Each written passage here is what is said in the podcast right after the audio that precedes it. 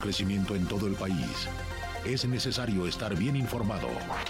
Radar 107.5 FM y Radar TV, Canal 71, la tele de Querétaro, presenta Radar News. Los acontecimientos de mayor relevancia. Las noticias al momento. Y el análisis objetivo. Porque usted ya los conoce. Radar News.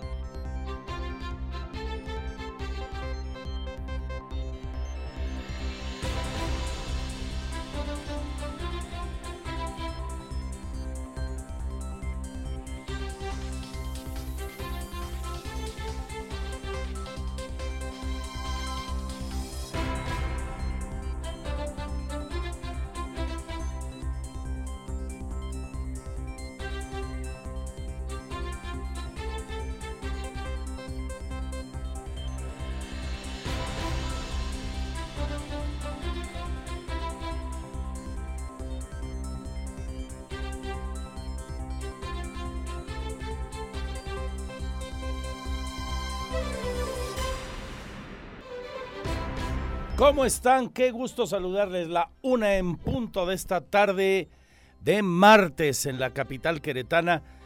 Un privilegio poder estar con usted. Qué bueno que nos acompañan. Ojalá que permanezcan con nosotros hasta las 3 que se damos estafeta a Radar Sports. Listos interactuando en las redes sociales de Radar, nuestro WhatsApp 442-592-1075 o bien en el Twitter, arroba Andrés Esteves MX, fanpage andresesteves.mx o magazine TV Cro, andresesteves.mx también, la web con las noticias y nuestro canal en streaming. Este día que nos dicen, agárrate que vamos a trotar. Y es que, como le he venido contando desde tempranito, hoy el gobernador con su secretario de Obras Públicas, el arquitecto Fernando González, presentaron la segunda etapa y la más prolongada, la definitiva de la transformación de 5 de febrero en Paseo 5 de febrero. Las cosas serán difíciles, reconocía el propio gobernador, pero pues a mí me contrataron por hacer cosas, no por patear el bote, no por dejarle al que siga la problemática ni de la movilidad, y mencionó también la del agua o la de el asunto de la seguridad. Así que vamos a comenzar, vamos a meter segunda, decía el gobernador, quien reconocía que el asunto le inquieta, sabe que va a haber eh, muchas eh, complicaciones, el arquitecto Fernando González explicaba cuáles serán las vías alternas una vez que el día 22, 22 de octubre, anótele, comiencen a derribar los primeros puentes de la 5 de febrero. Así las cosas. La noche del 21, obviamente un día antes, habrán de cerrar los carriles centrales de esta importante vialidad, que es dicho de otra forma, la 5 de febrero, pues parte de la carretera 57, la vieja panamericana, la carretera más importante del país en todos sentidos, pero bueno, pues en su tramo urbano. Así entonces que todos vayamos eh, ahora de manera más contundente, porque ya habían comenzado las obras y los conflictos viales, vamos poniéndonos las pilas, cambiando el chip y preparando nuevas alternativas para desplazarnos, rutas alternas y tiempos, ¿eh? Y tiempos. Vamos a tener que movernos mucho antes y con más paciencia para trasladarnos. ¿Cuáles son los primeros puentes que se van a derribar? Los de Avenida 5 de Febrero en sus cruces con Zaragoza, Tlacote, Avenida Universidad y la Epigmenio González. Así estarán las cosas a partir del día 22 que comience la obra, 21 por la noche, 11 de la noche, 23 horas que se cerrarán los carriles centrales colocando barreras y señalización durante esa hora de la noche de ese día y durante el tiempo que se lleve la obra. No se ha modificado, el total de la obra durará 15 meses, decía Fernando González Salinas. El proyecto abarca 5.7 kilómetros desde su cruce con Constituyentes y hasta el bulevar Bernardo Quintana. Contempla un entronque, cinco reingenierías, siete estaciones de transporte urbano, cinco de ellas en los puentes superiores, una allá por donde está la MAVE y otra donde está la Universidad Autónoma de Querétaro. La fase 1 de la segunda etapa de la obra ya comenzó el 3 de octubre, nos recordaban, y la parte definitiva ese 22 de octubre que se mete segunda, la segunda etapa de la construcción de esta obra. El gobernador muy convencido de que esto es más que necesario, no vamos a tirar el balón fuera, que bien lo podríamos hacer, daría tiempo esperar al siguiente sexenio y que la problemática fuera creciendo. Relajado, pero preocupado por el asunto, tratando de que todos tenemos eh, que entender esto y tomar conciencia. Decía el gobernador, ya le digo en, en tono de guasa, que se sentía más nervioso que un perro en columpio. Y pues sí, en las redes sociales, una vez que subí esta información ahí en el Twitter, arroba Andrés Esteves MX y en la fanpage, la gente comenzaba a decir lo mismo y en general a entender, mm, quienes nos siguen, a entender que pues esto hace falta, tenemos que sacrificarnos un añito, pero comprender que si no se hacen hoy las cosas, Querétaro estaría colapsado por mucho, muchísimo, muchísimo más tiempo. Así que pues a entrarle todos, a entrarle todos para que esto salga adelante. Es la nota destacada de la jornada, tenemos mucho detalle, mucha información que será de utilidad sobre este asunto.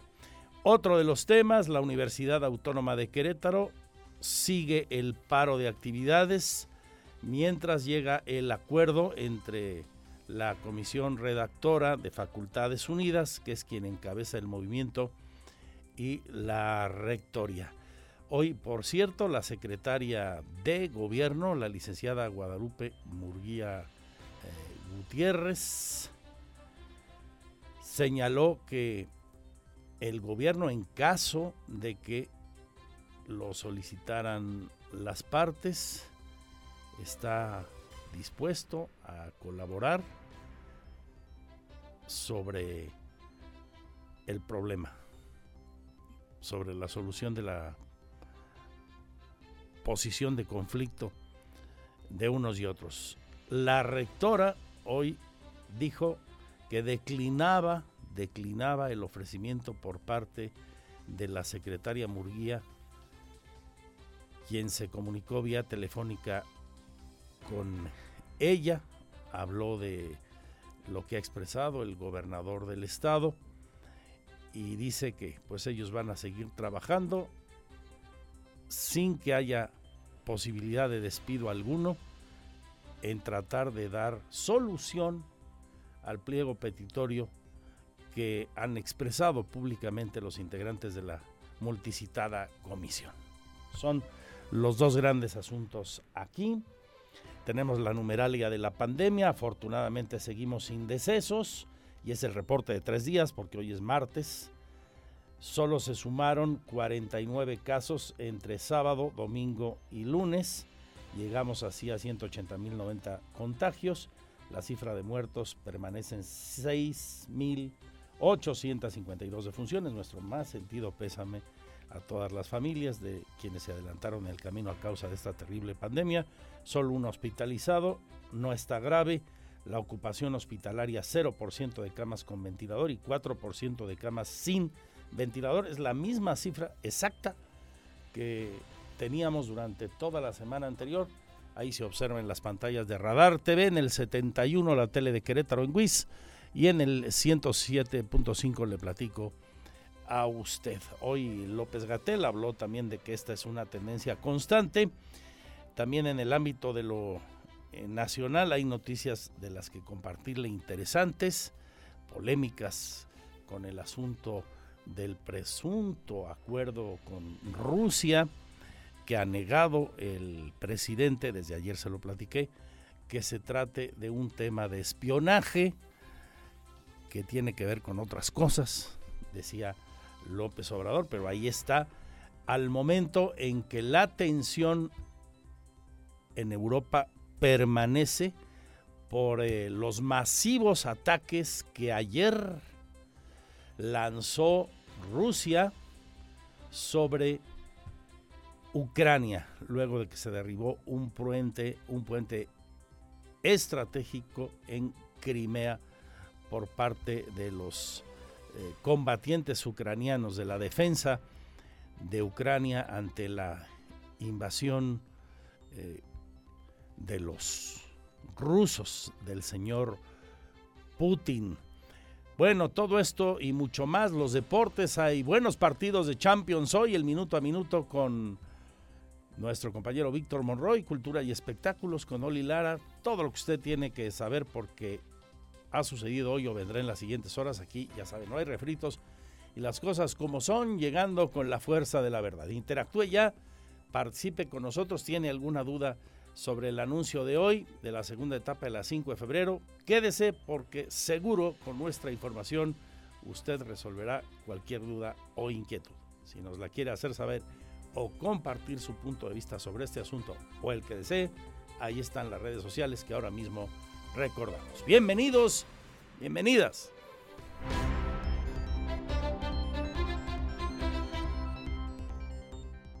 Porque siempre estamos cerca de ti. Síguenos en nuestras redes sociales. En Facebook, Radar News Querétaro. En Instagram, arroba Radar News 1075 FM. En Twitter, arroba Radar News 1075. Radar. Este es el resumen, lo más importante del día en Radar News.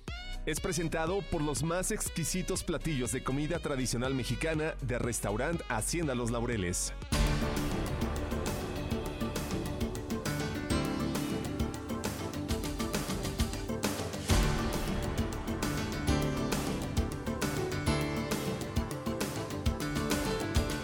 Aquí lo más destacado de la información, a detalle, conozca usted aquí a lo largo del programa, te informamos, 22 de octubre, mete segunda la obra de la transformación de Avenida 5 de Febrero en Paseo 5 de Febrero. Comenzarán a derrumbar los primeros cuatro puentes vehiculares.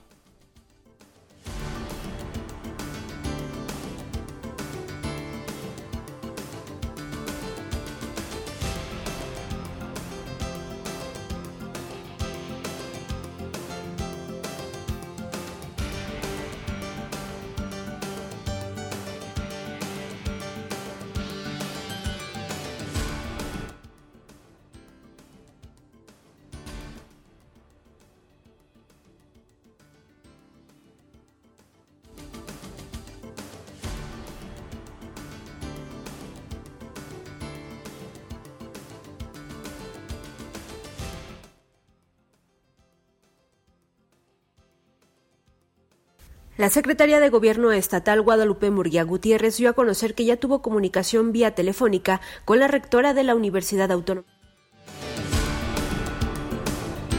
Bueno, hay un problema ahí en la computadora. Vamos a ponernos en orden, por favor. Y le transmito la nota destacada de esta jornada que tiene que ver con ese anuncio del que comentábamos hace apenas un minuto. ¿Cómo se dará el proceso de la obra de reconversión de la 5 de febrero. Como les decía, tomemos nota, la noche del 21, la noche del 21 de octubre, se cierra la vialidad, los carriles centrales, y un día después, el 22, inicia la demolición de cuatro puentes. Será una época complicada para la movilidad ojalá que todos tengamos la paciencia, la prudencia al conducir, adaptemos nuestra movilidad, cambiemos nuestras estrategias de desplazamientos, los horarios sobre todo, si es que tenemos que usar esa vialidad con mucha mayor razón. Pero el efecto, por la importancia de una vialidad primaria como esta, pero el efecto que tiene ese cierre es transversal, habrá, habrá de afectar a muchísimas más vialidades. Luego entonces es importante que preparemos un año de paciencia, de conocer muy bien las nuevas rutas y de estar informados aquí con nosotros de dónde hay mayores conflictos viales.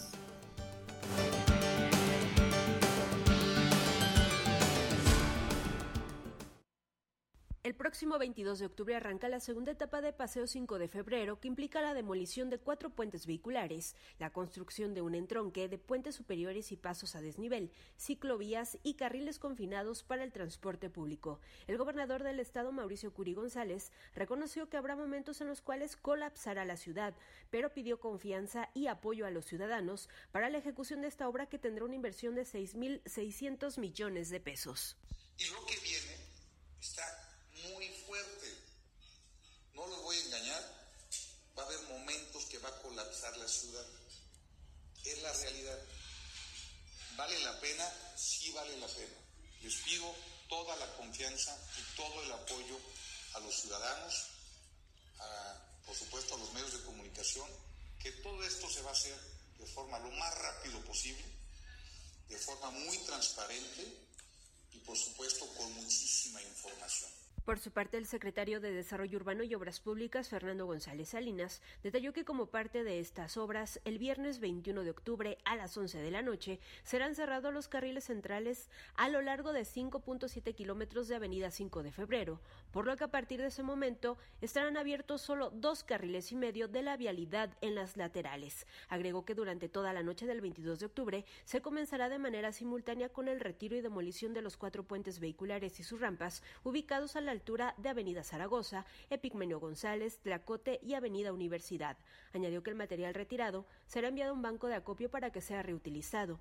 Hasta el momento, tres municipios han solicitado las traves que se van a recuperar de esa zona. Asimismo, se iniciarán los trabajos de construcción del nuevo entronque a la altura de Avenida Coahuila. González Salinas sostuvo que una vez que los carriles centrales sean cerrados, se habilitarán retornos y pasos seguros para automovilistas y peatones, así como paradas provisionales para el transporte público Crobús. Además, se habilitarán rutas alternas locales y rutas de largo itinerario.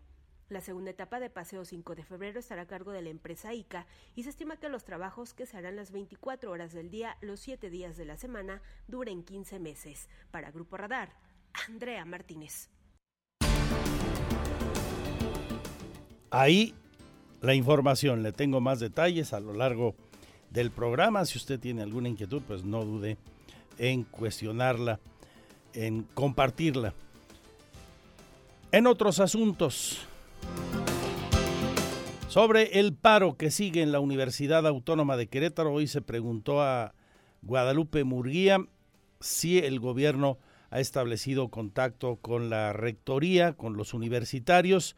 Confirma la secretaria de gobierno que sí, que haya una comunicación establecida, que llamó por teléfono a la rectora, pero esta no solicitó el apoyo del gobierno del estado, no pidió la intervención para resolver el paro que tiene características de indefinido, recordemos, de acuerdo a lo que han dicho los estudiantes de todas las facultades de la UAC.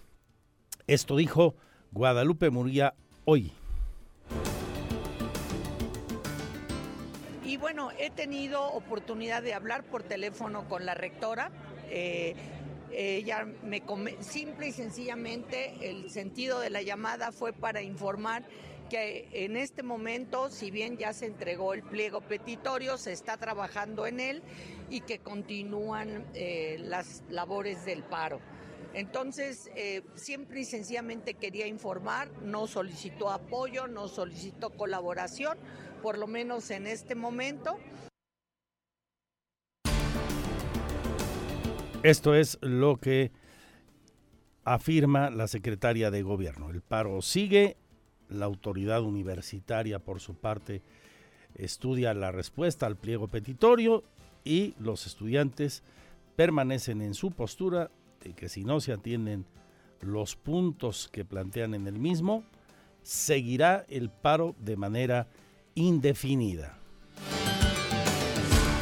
El otro asunto en conflicto, el TEC Nacional, lo que hemos conocido por años como Tecnológico de Querétaro, sigue la protesta. Será el miércoles cuando vuelvan las mesas de diálogo con los alumnos.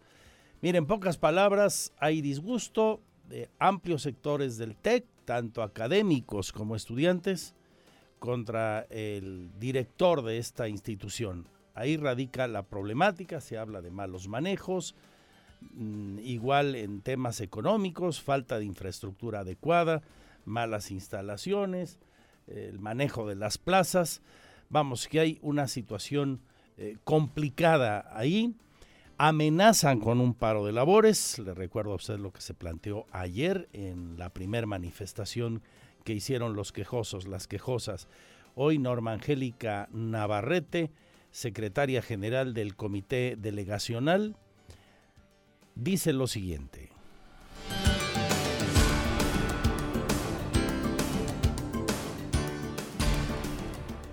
De la mañana eh, está este se abrirá nuevamente la mesa de diálogo para este ver la respuesta que tiene la dirección ante las demandas que hicieron los estudiantes.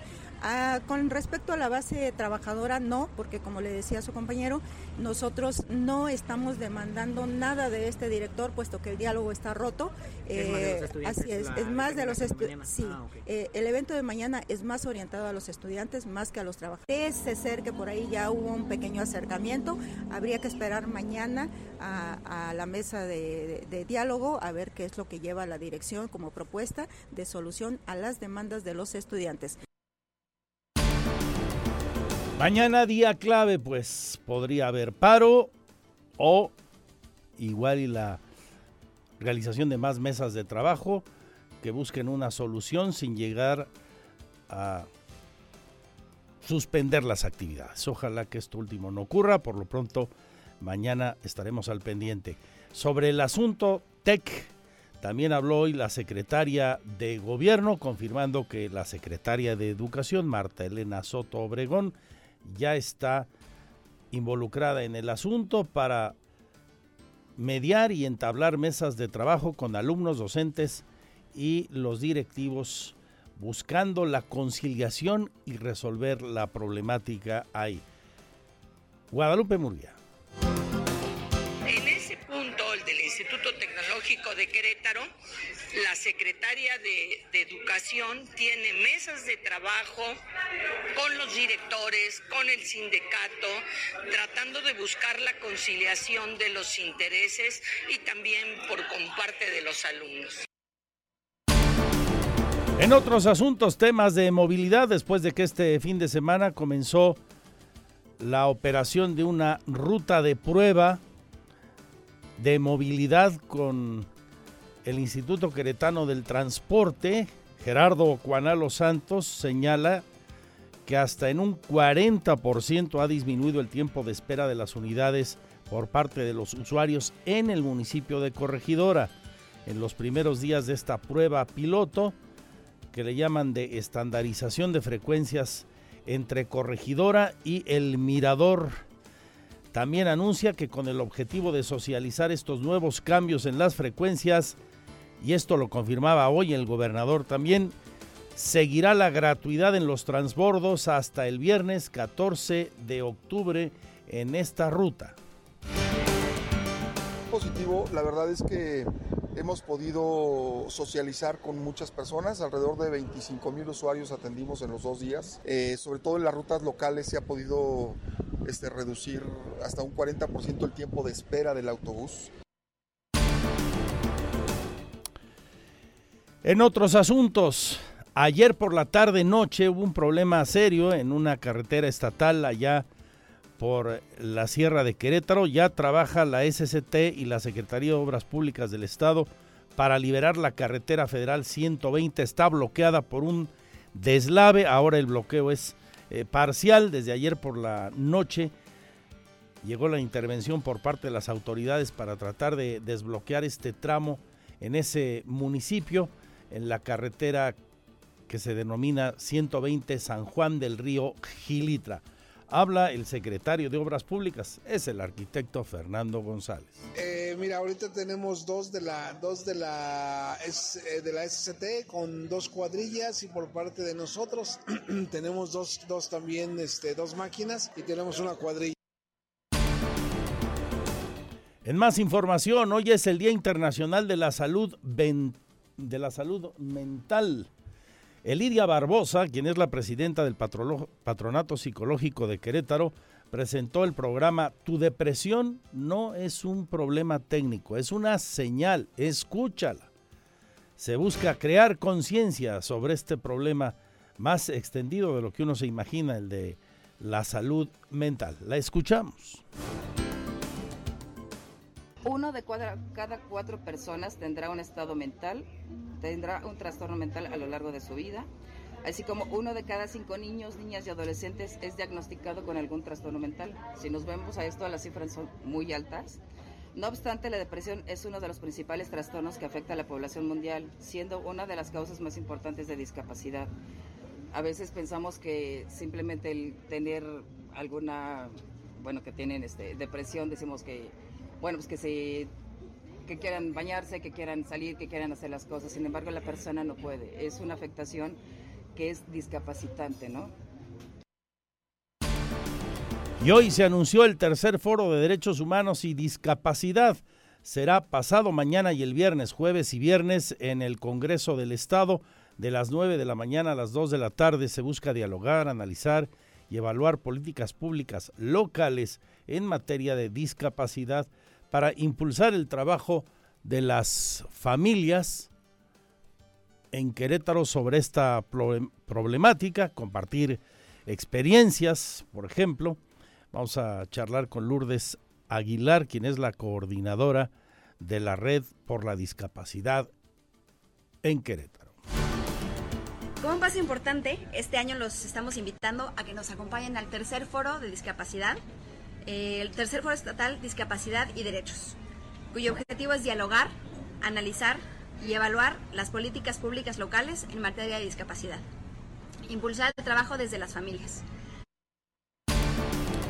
En la información de nuestros municipios, foco rojo en San Juan del Río, en los ejidos de Santa Matilde, un conflicto entre pobladores y una inmobiliaria que busca desarrollar en la zona hay derechos de paso en conflicto. Se buscan mesas de negociación, habla el secretario de Desarrollo Sustentable de allá, Óscar Alcántara. Ahí hay una inmobiliaria que tiene interés de desarrollar, eh, hay derechos de paso ejidales, eh, ellos tienen que hacer una negociación con el ejido en particular, eh, de Santa María, de Santa Matilde, perdón, y bueno, es una negociación que nosotros vamos a estar atentos para que una vez que se resuelvan, ellos puedan continuar con la tramitología municipal. ¿Ya, compró tierra esta inmobiliaria? ¿Entiendes lo que tengo entendido? Sí, hasta lo tengo entendido, ya ellos adquirieron una...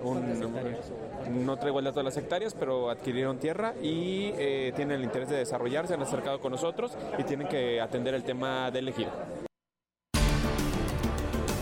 De San Juan a Corregidora, donde el presidente municipal dice que no hay impacto negativo en el servicio de Movivan.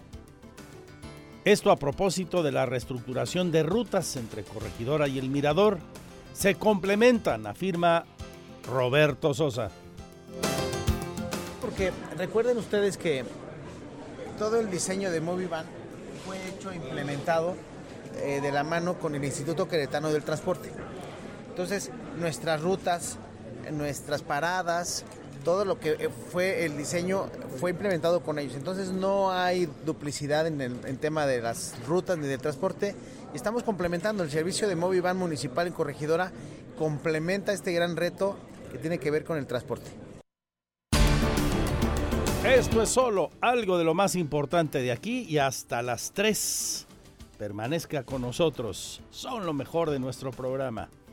Recuerda mi Twitter arroba Andrés MX y ahora ponemos a su consideración los puntos de contacto de radar sobre estos grandes y apasionantes temas que hoy nos ocupan o el que le quiera compartir a la mejor, la más importante audiencia del centro del país y Querétaro en particular, Radar News, la segunda emisión.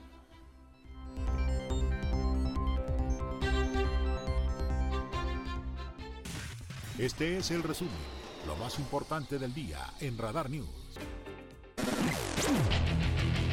Goles, estadísticas, pasión, victorias, empates, derrotas y todo lo que acontece en el mundo deportivo con Víctor Monroy en Radar Sports.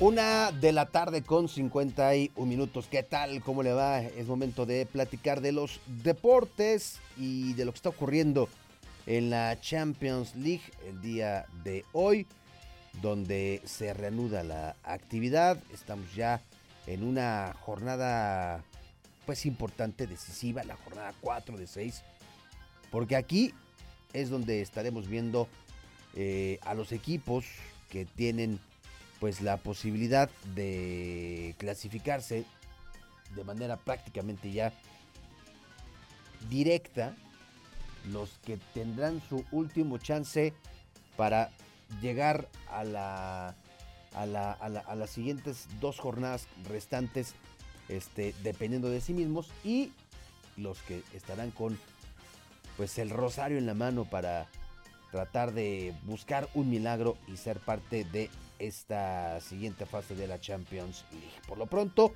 hoy hubo resultados que llamaron la atención. El Maccabi Haifa, este equipo israelí, pues un equipo modesto, es considerado, digo, modesto en comparación a los a los históricos, ¿no? A los grandes de la Champions. Este equipo, el Maccabi, está considerado como uno de los cuatro grandes en el fútbol de Israel. Bueno, pues hoy dio la sorpresa, le ganó dos goles por cero a la Juventus. Dos goles por cero a la Juve, que pues no salieron, no salieron con eh, la fortuna de su lado y pues se quedaron con esta dolorosa derrota, siendo pues este mm, equipo, insisto, modesto, pues el que se quedó con la victoria y eh, pues se termina el Maccabi sumando sus primeros tres puntos de la competencia, empatando ya con la Juventus. En otros resultados, lo que también acaba de finalizar, el Copenhague empató a cero ante el Manchester City, que recibían pues el equipo del Copenhague a un grande, a un fuerte, ¿no?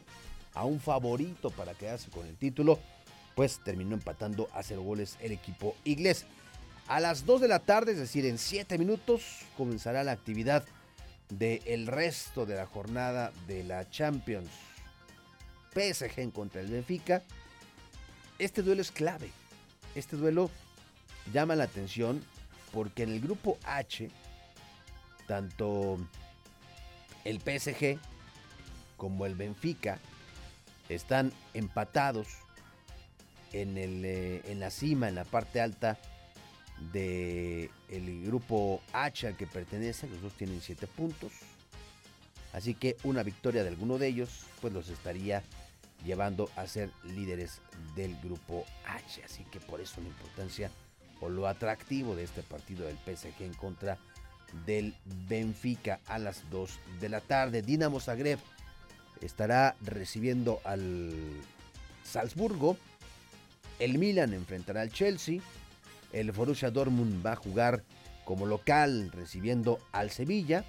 El Shakhtar va a jugar ante el Real Madrid a las 2 de la tarde y finaliza la jornada de hoy con el Celtic en contra del Leipzig. Así, así los partidos del día de hoy. Mañana sigue la actividad de esta Champions.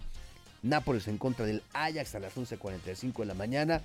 Duelo de mexicanos. Vamos a ver cómo le va ahora al equipo de Edson Álvarez que apenas en el partido anterior recibieron un baile de seis goles por uno. Hay, hay revancha fresquecita. Hay revancha mañana 11.45 Nápoles en contra del Ajax. Atlético de Madrid ante el Brujas que también el Atlético de Madrid pues no tuvo, no tuvo la fortuna también de su lado y bueno, pues terminó perdiendo dos goles por cero ante el equipo del Brujas.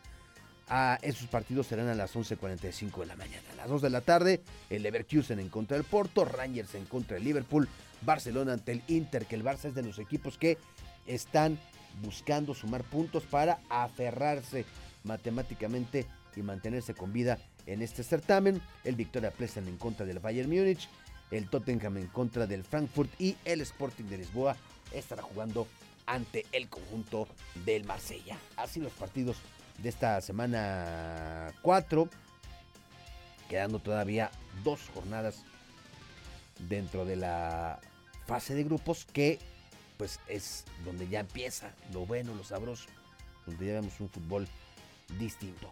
Oiga, el día de ayer, en el partido amistoso, la selección mexicana femenil de fútbol enfrentó a su similar de Chile. Terminaron empatando a un gol, un eh, inicio de una nueva era en cuanto al fútbol femenil de nuestro país en a nivel de selecciones nacionales. Pedro López, técnico español, pues fue claro, dijo, no es el resultado que yo hubiera querido, no soñaba yo con un empate, sin embargo, veo cosas positivas de este plantel, buscando, buscando acercarse a la identidad de este equipo lo más pronto posible. ¿Qué dijo el técnico español Pedro López en esta nueva era con la selección mexicana de fútbol femenil? Aquí sus declaraciones. Lógicamente no es el resultado que hubiera soñado ¿eh? y creo que tampoco el espectador muchas situaciones que han sucedido durante el partido con tantos parones, interrupciones, no sé cuántas veces han podido entrar a asistir a jugadoras de Chile, creo que no es lo más bonito para el espectador, pero nosotras desde el minuto uno hemos eh, tratado de ser un equipo que lleve la iniciativa, que eh, trate de, tratar bien el balón, de, circular, de, tener la posesión, de encontrar situaciones ventajosas donde brille la calidad de nuestras jugadoras. Hemos tratado de presionar. Han sido súper generosas nuestras jugadoras en el esfuerzo. Eh, hay que reconocer que, que este equipo ha hecho todo, absolutamente todo, y se ha dejado todo en el campo para poder tener un resultado mejor. Y por eso siento que no me llevo eh, una gran ilusión o, no estoy del todo feliz porque el resultado no acompaña ni el juego ni el esfuerzo de mis jugadoras. Bueno, pues eh, mucho éxito, ¿no? En esta nueva etapa de la selección mexicana femenil, que creo que ya lo merece después de, de Leo, este... Se me fue el nombre. Ay, deme una cachetada, por favor, Lina Salinas, un un pellizco. Este, bueno, y de Mónica y de Mónica Vergara, pues creo que uno de los Leonardo Cuellar, Leonardo Cuellar, Leonardo Cuellar que tuvo una etapa eh, no le fue muy bien a la selección y después llega Mónica Vergara y pues tampoco avanzó, tampoco se tuvo. Le escucho, a ver. Me la merecía, me la merecía, me la merecía. Este, y que, bueno, pues eh, entre otros hubo vetos de jugadoras, ¿no? El caso de Charlín Corral, que era la mejor delantera de México. ¿Qué le hacía falta a México? Pues el gol. Y resulta que no llamaban a Charlín Corral. Ayer entró al minuto 70, en fin, pues se viene una buena, una buena época, esperemos, con este laureado técnico español. Oiga, hoy a las 3 de la tarde, 3 de la tarde, Roberto Sosa Calderón, un servidor, le esperamos en Radar Sports. Vamos a platicar del cierre de la semana número 5 de la NFL, cómo va la postemporada en el béisbol de las grandes ligas, cómo se están preparando los equipos para el arranque ya mañana de la liguilla del fútbol mexicano. Hay declaraciones de Fernando Altán Ortiz, técnico de la América, que dice que no son conformistas, que van por su eh, título número 14 en las Águilas de la América. Pirru, ¿les crees? ¿Crees que lo consigan? Bueno, ya escucharemos las declaraciones de Fernando Altán Ortiz y a las 3 en Radar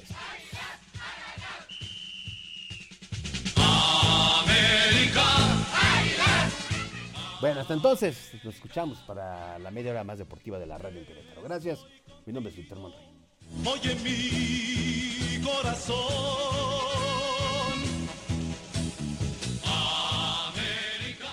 Porque siempre estamos cerca de ti Síguenos en nuestras redes sociales. En Facebook, Radar News Querétaro. En Instagram, arroba Radar News 1075 FM. En Twitter, arroba Radar News 1075.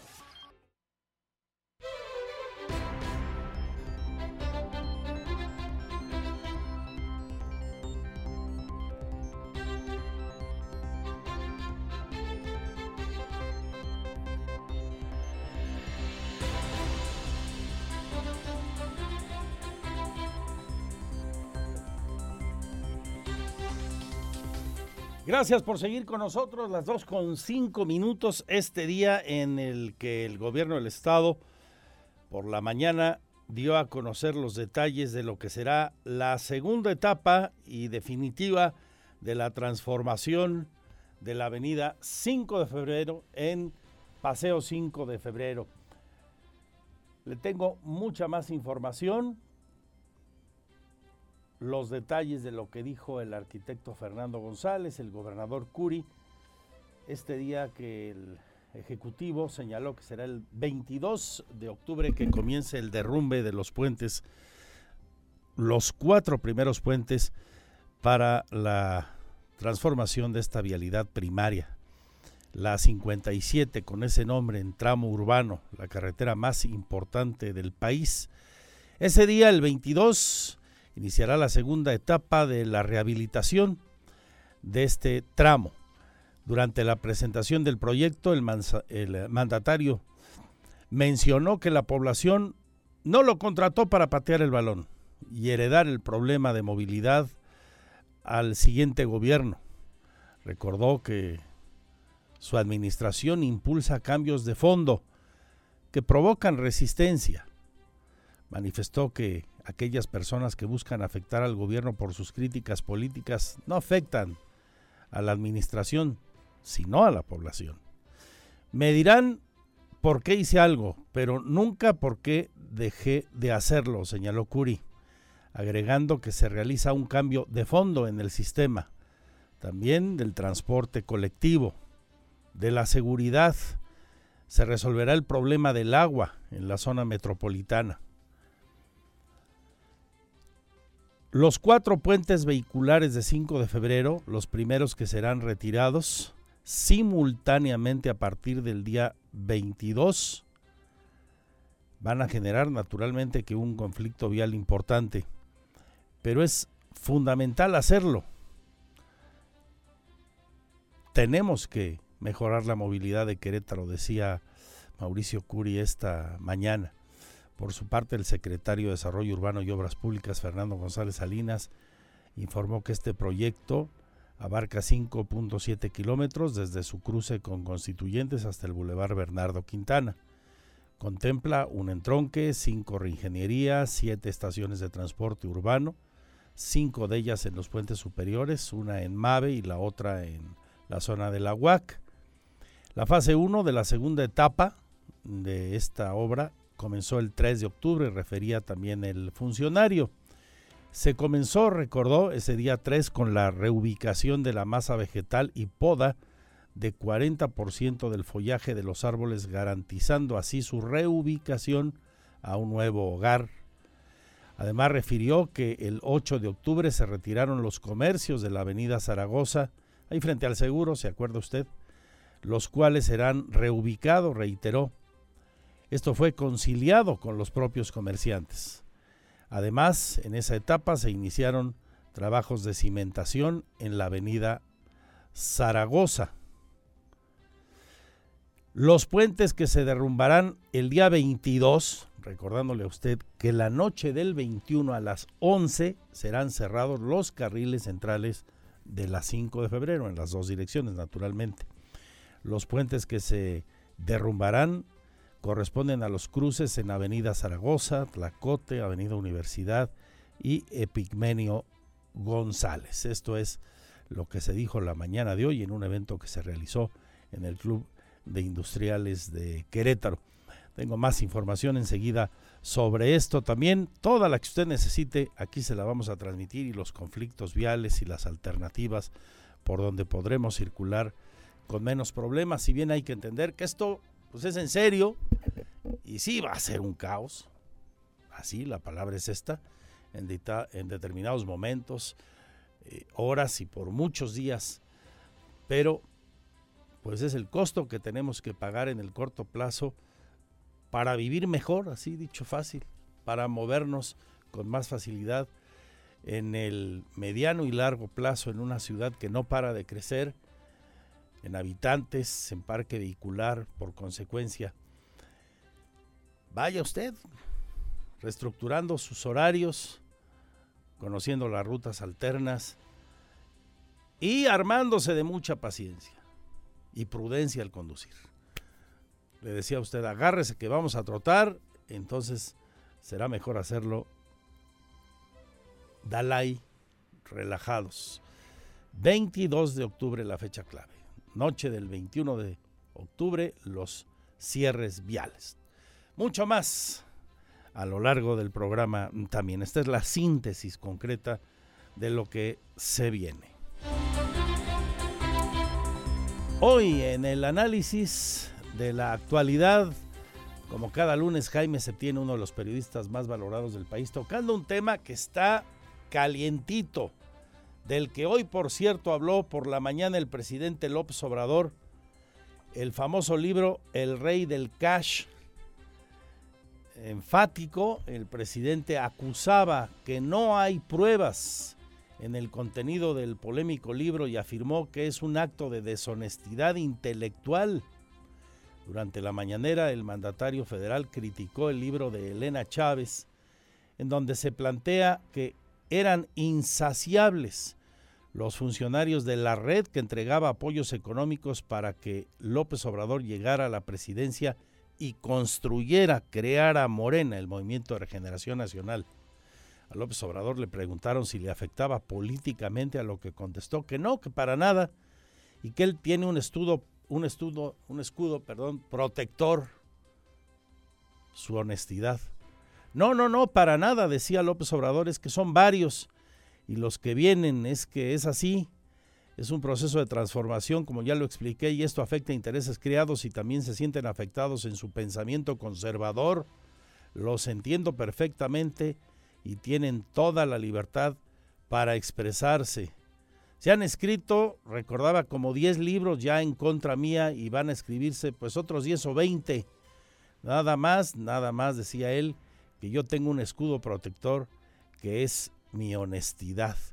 Decía López Obrador sobre este polémico libro, ya le digo, que está circulando como reguero de pólvora en redes sociales, además de que se agota la versión impresa de un trabajo donde se cuestiona desde el primer círculo, gente que estuvo muy próximo a López Obrador, la honestidad de quien hoy gobierna a la República. Sobre este asunto te escuchamos, estimado Jaime, el rey del cash.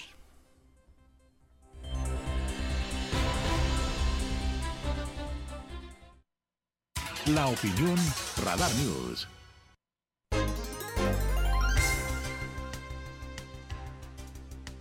Todas las sociedades han atravesado por una crisis del lenguaje de sus fundamentos que son asimismo y sobre todo crisis del sentido de ciertas palabras.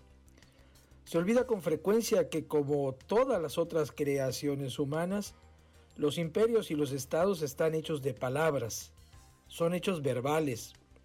En el libro 13 de los Anales, Zulu pregunta a Confucio, si el duque de Wei te llamase para administrar su país, ¿Cuál sería tu primer eh, medida? El maestro Confucio dijo, la reforma del lenguaje.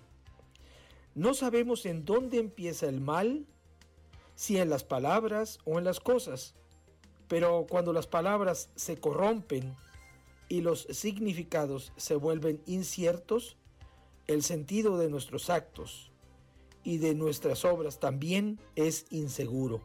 Las cosas se apoyan en sus nombres y viceversa.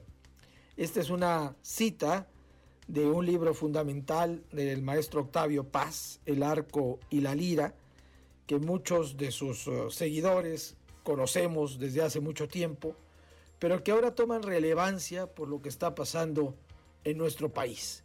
Las palabras han dejado de tener significado en las cosas, en los actos de gobierno, por ejemplo, en los actos de la sociedad, y por lo tanto vivimos en lo que ahora los teóricos llaman una era de incertidumbre radical, es decir, una incertidumbre total en donde lo que decimos y lo que pensamos y lo que hacemos en muchas ocasiones no tiene el sentido que nosotros pensamos que debería tener.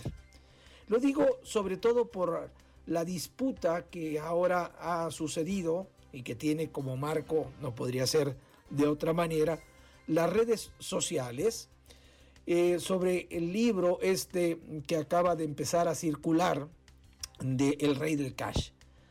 Uno lee, por ejemplo, eh, a los detractores del presidente López Obrador y todo lo que dice allí es verdad este libro. Y uno lee a los eh, impulsores y a la gente que está con López Obrador y todo lo que dice el libro es absoluta mentira. Unos dicen que no necesitan pruebas para decir lo que está diciendo este, este texto que se ha agotado. Creo que ya van dos ediciones que se agotan y apenas acaba de salir al público. Y otros dicen que pues si no tiene ninguna fuente, porque la periodista que lo escribe no asistió a ninguna de las juntas, etcétera, etcétera, pues eh, no, tiene, no tiene validez. Lo que está en juego aquí no es si esto tiene validez o no tiene validez. Lo que está en juego aquí son los fundamentos propios de la democracia. Lo dice Octavio Paz en este párrafo que acabo de, citar y lo dice también el maestro Confucio, ¿no? que dice, bueno, la primera reforma que hay que emprender para realmente llevar a cabo una, eh, una situación de estabilidad, de seguridad, de compromiso ciudadano, pues es la reforma del lenguaje, es la reforma de las palabras. Hoy, por ejemplo, ¿qué quiere decir democracia? Para unos, democracia quiere decir despilfarrar el dinero y darlo a las eh, obras más importantes que al presidente de la República se le ocurrieron durante los seis años. Y no solamente hablo de los de López Obrador, sino hablo también de los de Peña Nieto, los de Calderón o los de Vicente Fox o de Salinas de Gortari o Ernesto Cedillo, no, no estoy hablando de, de la actualidad. ¿Qué quiere decir democracia para nosotros? ¿Quiere decir participación ciudadana? ¿Quiere decir un modo de ser, un modo de escuchar? Sí, todo eso quiere decir, pero también quiere decir una manera de entender que el otro puede tener razón.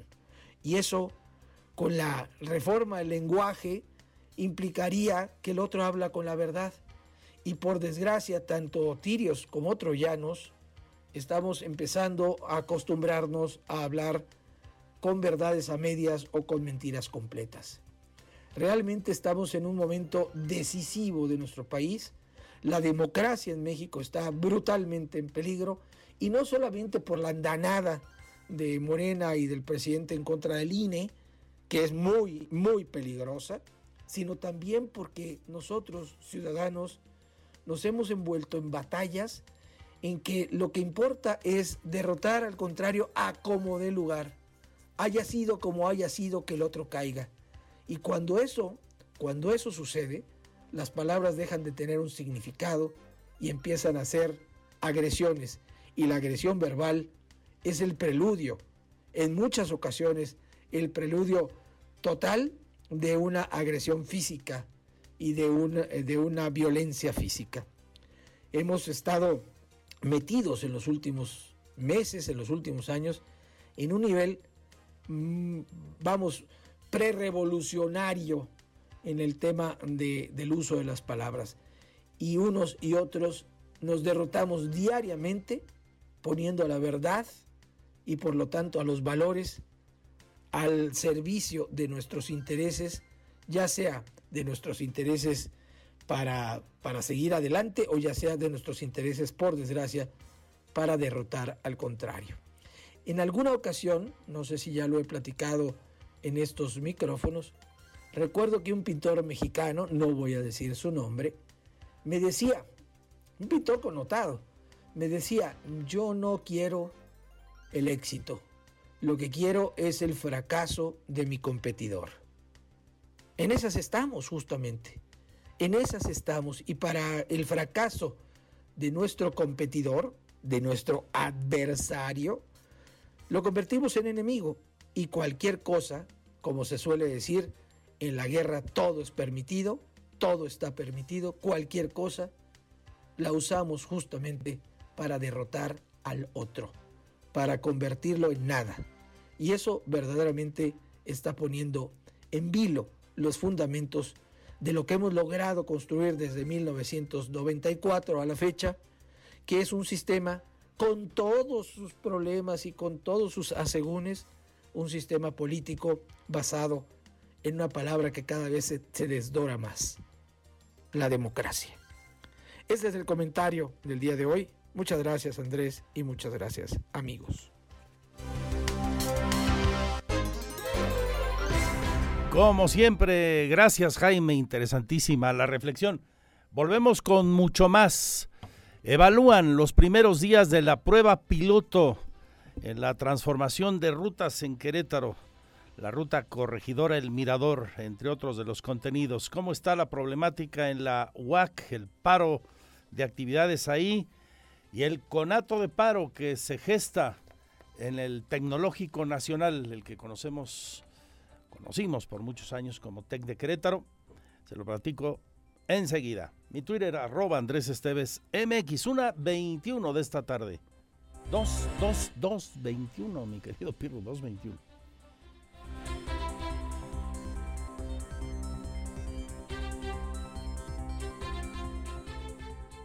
Porque siempre estamos cerca de ti. Síguenos en nuestras redes sociales. En Facebook, Radar News Querétaro en Instagram, arroba Radar News 1075 FM. En Twitter, arroba Radar News 1075.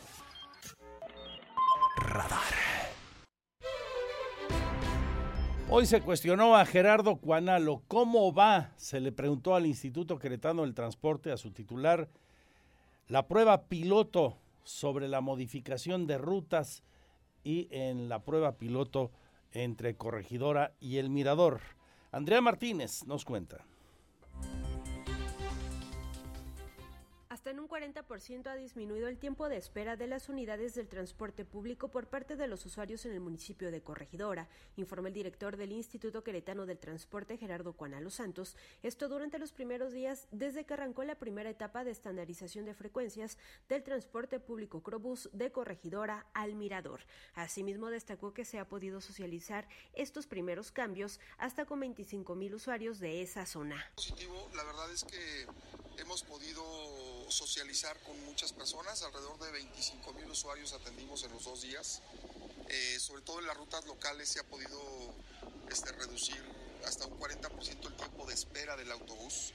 Hemos estandarizado frecuencias eh, no solamente en las rutas locales, Aunado a ello, Juana Los Santos resaltó que ya se han regalado más de 15.000 tarjetas generales a los usuarios con el objetivo de que obtengan los beneficios de transbordo y se disminuya el pago en efectivo. Del mismo modo, anunció que con el objetivo de socializar estos nuevos cambios en las frecuencias, se mantendrá la gratuidad hasta este viernes 14 de octubre en las rutas de dicha zona. El director del IQT indicó que al menos en esta primera etapa se pretende impactar a 30.000 usuarios que hacen uso de este servicio del transporte público. Para Grupo Radar, Andrea Martínez. Hoy es el Día Internacional de la Salud Mental. Presentaron un programa de apoyo a las personas que padecen esta enfermedad, muchas más de las que uno se imagina, y muchos afectados, familiares que también requieren apoyo, pueden tener una información importante aquí. Vamos con Payan.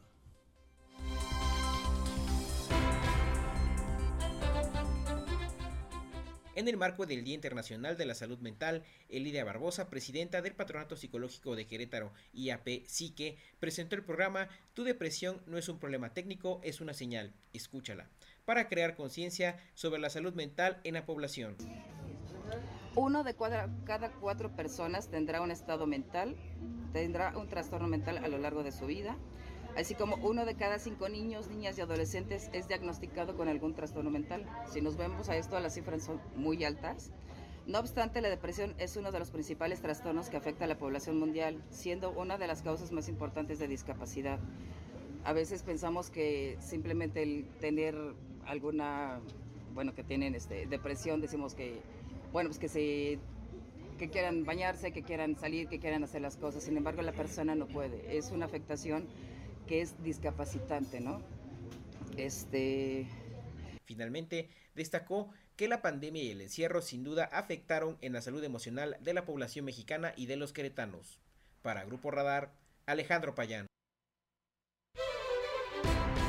Y esta cifra también para preocuparnos.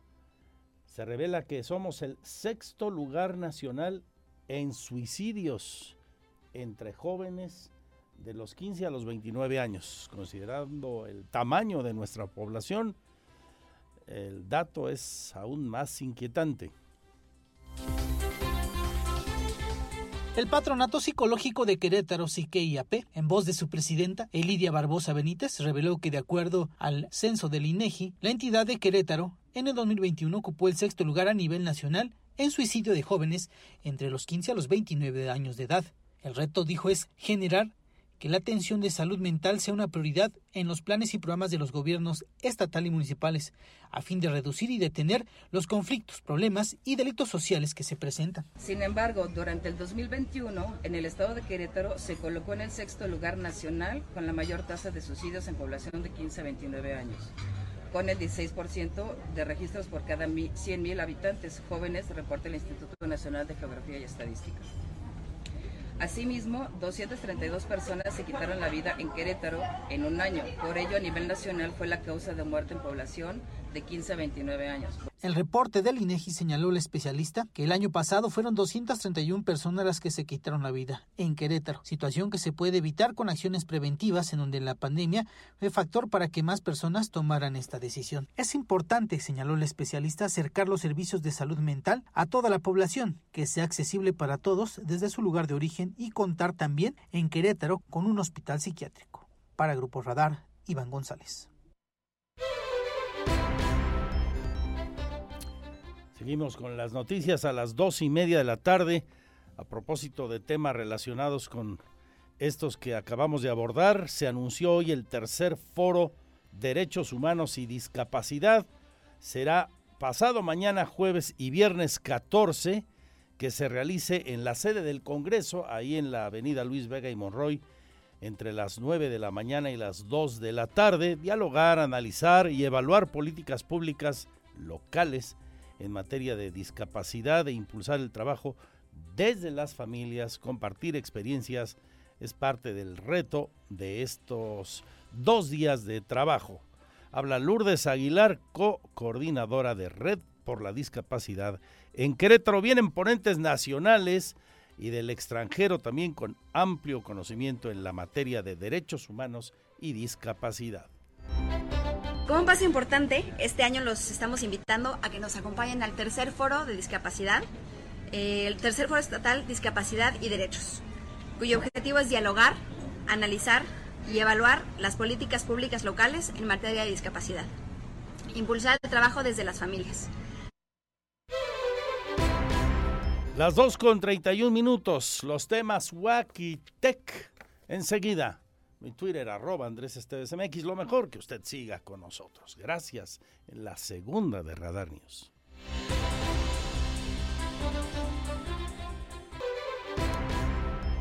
Actualizamos la información sobre dos asuntos muy importantes para la educación pública en Querétaro. El paro en la UAC, este continúa. La universidad, eh, le sintetizo a usted lo que le hemos contado a lo largo de este día, mantiene un análisis sobre el pliego petitorio del Comité de Redacción de Facultades Unidas de la UAC. Ha dicho la universidad, buscamos soluciones, pero estas no pasan, no tienen que ver con despidos, señala Rectoría, pero buscan el acercamiento para evitar que esto se prolongue más e incluso pudiera afectar al presente ciclo escolar.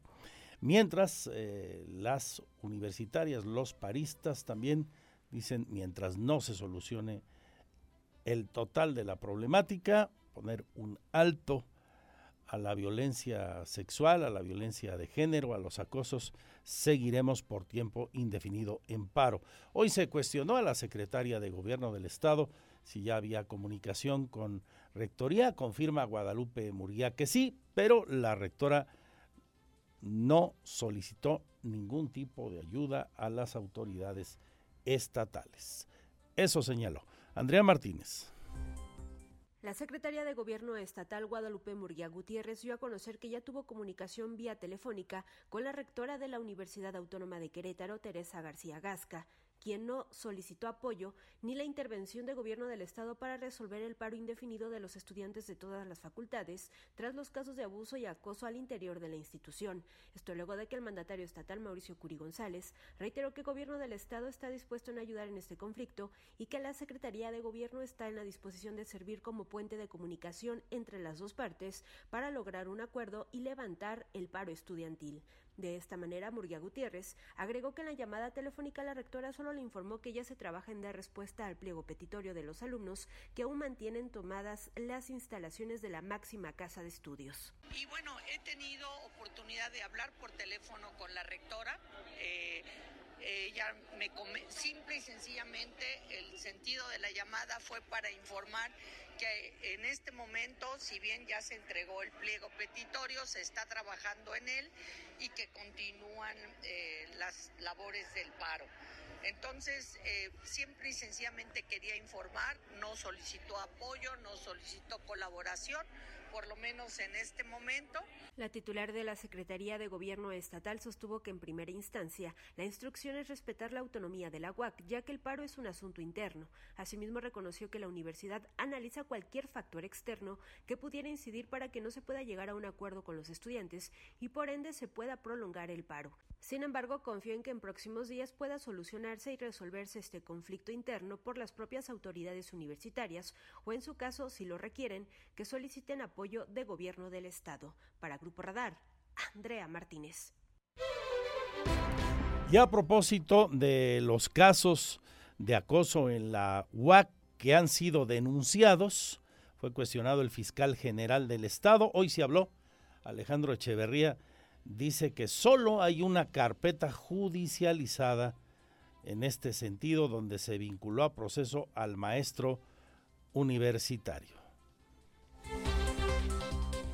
El titular de la Fiscalía General del Estado, Alejandro Echeverría Cornejo, afirmó que solo hay una carpeta judicializada por un caso de acoso en Aguac, donde se vinculó a proceso al maestro de la máxima casa de estudios.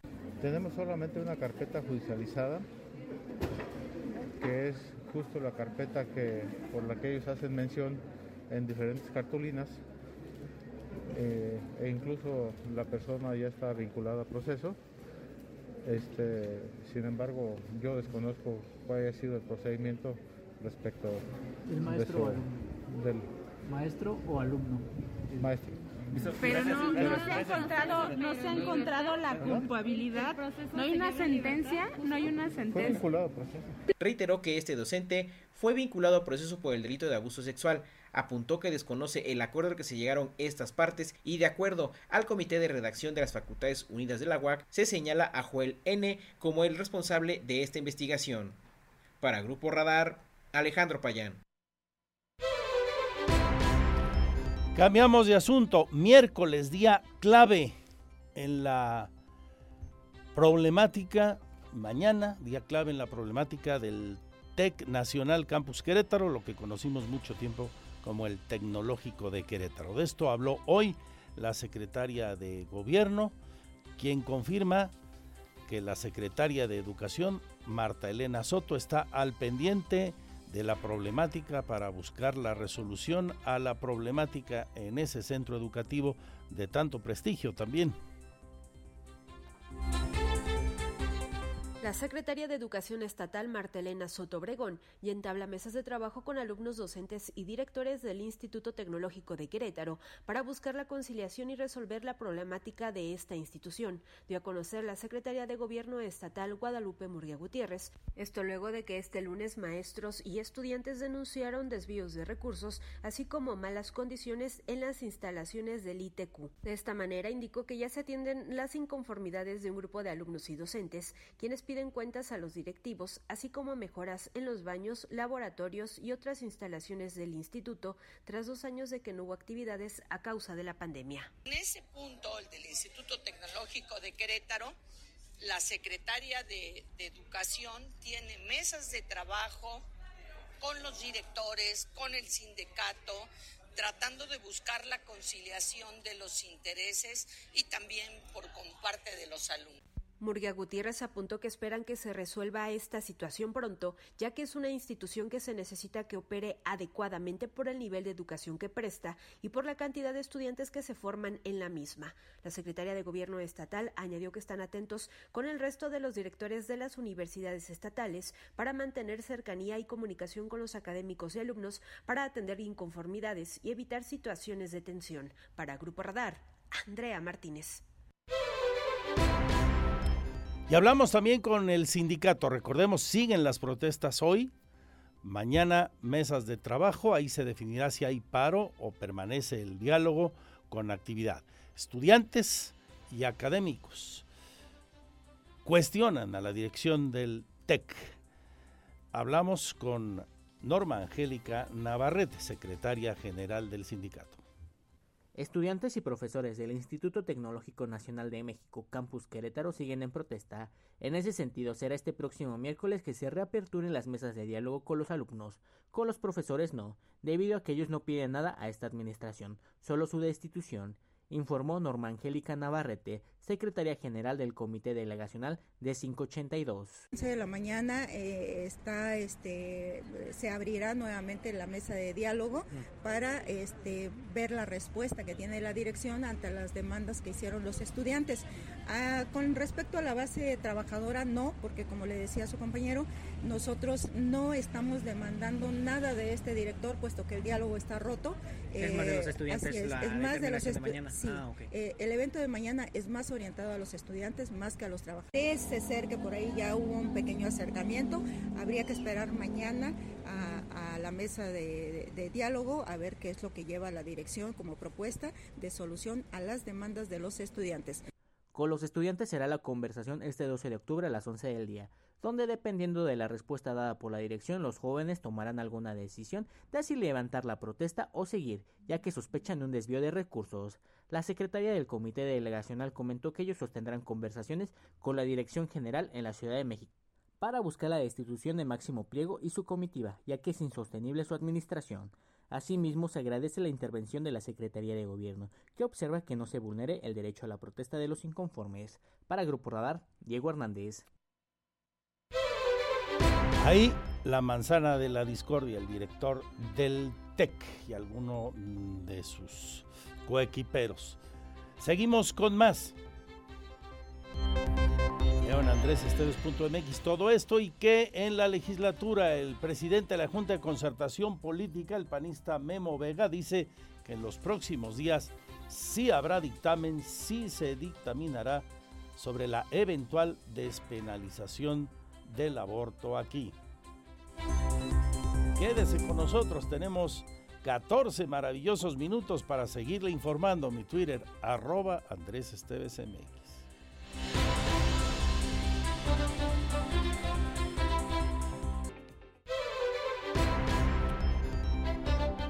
Ocho minutos para la hora. Más detalles del lanzamiento hoy, de la información que hoy se comunicó por parte del gobernador, la presentación de la segunda etapa de transformación en 5 de febrero. Esta obra que se espera termine en un año, entre septiembre y octubre del próximo y que tiene una fecha clave, 22 de este mes. Comienza la obra de demolición de cuatro puentes. El gobernador pide mucha conciencia, sabe, reconoce que la ciudad va a ser un caos en determinados momentos, no solo la zona, por las obras, pero son necesarias. Yo no vine a patear el balón fuera de la cancha, me contrataron para hacer las cosas que necesita Querétaro y así y esté más nervioso que un perro en columpio. El compromiso es mejorar a Querétaro en movilidad, resolver los problemas de largo plazo de agua y seguridad, decía Curi. Andrea Martínez. El próximo 22 de octubre arranca la segunda etapa de Paseo 5 de febrero, que implica la demolición de cuatro puentes vehiculares, la construcción de un entronque de puentes superiores y pasos a desnivel, ciclovías y carriles confinados para el transporte público. El gobernador del estado, Mauricio Curi González, reconoció que habrá momentos en los cuales colapsará la ciudad, pero pidió confianza y apoyo a los ciudadanos para la ejecución de esta obra que tendrá una inversión de 6.600 millones de pesos. Viene está muy fuerte. No los voy a engañar, va a haber momentos que va a colapsar la ciudad.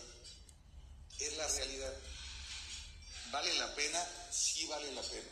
Les pido toda la confianza y todo el apoyo a los ciudadanos, a, por supuesto a los medios de comunicación, que todo esto se va a hacer de forma lo más rápido posible, de forma muy transparente y por supuesto con muchísima información. Por su parte, el secretario de Desarrollo Urbano y Obras Públicas, Fernando González Salinas, detalló que como parte de estas obras, el viernes 21 de octubre a las 11 de la noche serán cerrados los carriles centrales a lo largo de 5.7 kilómetros de Avenida 5 de Febrero, por lo que a partir de ese momento estarán abiertos solo dos carriles y medio de la vialidad en las laterales. Agregó que durante toda la noche del 22 de octubre se comenzará de manera simultánea con el retiro y demolición de los cuatro puentes vehiculares y sus rampas ubicados a la altura de Avenida Zaragoza, Epigmenio González, Tlacote y Avenida Universidad.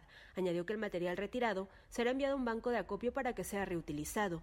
Hasta el momento, tres municipios han solicitado las traves que se van a recuperar de esa zona. Asimismo, se iniciarán los trabajos de construcción del nuevo entronque a la altura de Avenida Coahuila. González Salinas sostuvo que una vez que los carriles centrales sean cerrados, se habilitarán retornos y pasos seguros para automovilistas y peatones, así como paradas provisionales para el transporte público Crobús. Además, se habilitarán rutas alternas locales y rutas de largo itinerario.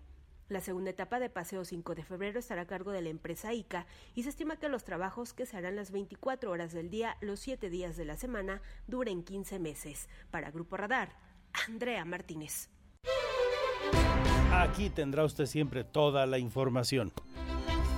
Bueno, y la de correr, eh, se filtró información, mm, ya sabe usted, hackearon a la Sedena y en las últimas horas se divulgó eh, temas por parte de estos hackers de Guacamaya que habría información en la Sedena correspondiente a Querétaro en la que se destaca, leo en andresesteves.mx, la presencia de organizaciones como el Cártel Jalisco Nueva Generación o el de Santa Rosa de Lima y otra banda delictiva en San Juan del Río. En este sentido, la información revelada hace ver que son cinco los municipios que tendrían presencia de estas células aquí. Corregidora, Huimilpan, Pedro Escobedo, Querétaro y San Juan del Río son los que nombran en esa dependencia eh, estas filtraciones. Fue consultado al final del evento de la presentación de la 5 de febrero el gobernador y categórico dijo, es un tema este que en su caso corresponde a la federación y tendrán que hablar de ello. En su caso, habremos de estar al pendiente. Se quedan con Radar Sports, el más potente programa de la radio deportiva. Nombre mis compañeros, gracias por su confianza. Soy Andrés Esteves y le agradezco su compañía. Salud y suerte. Adiós, adiós.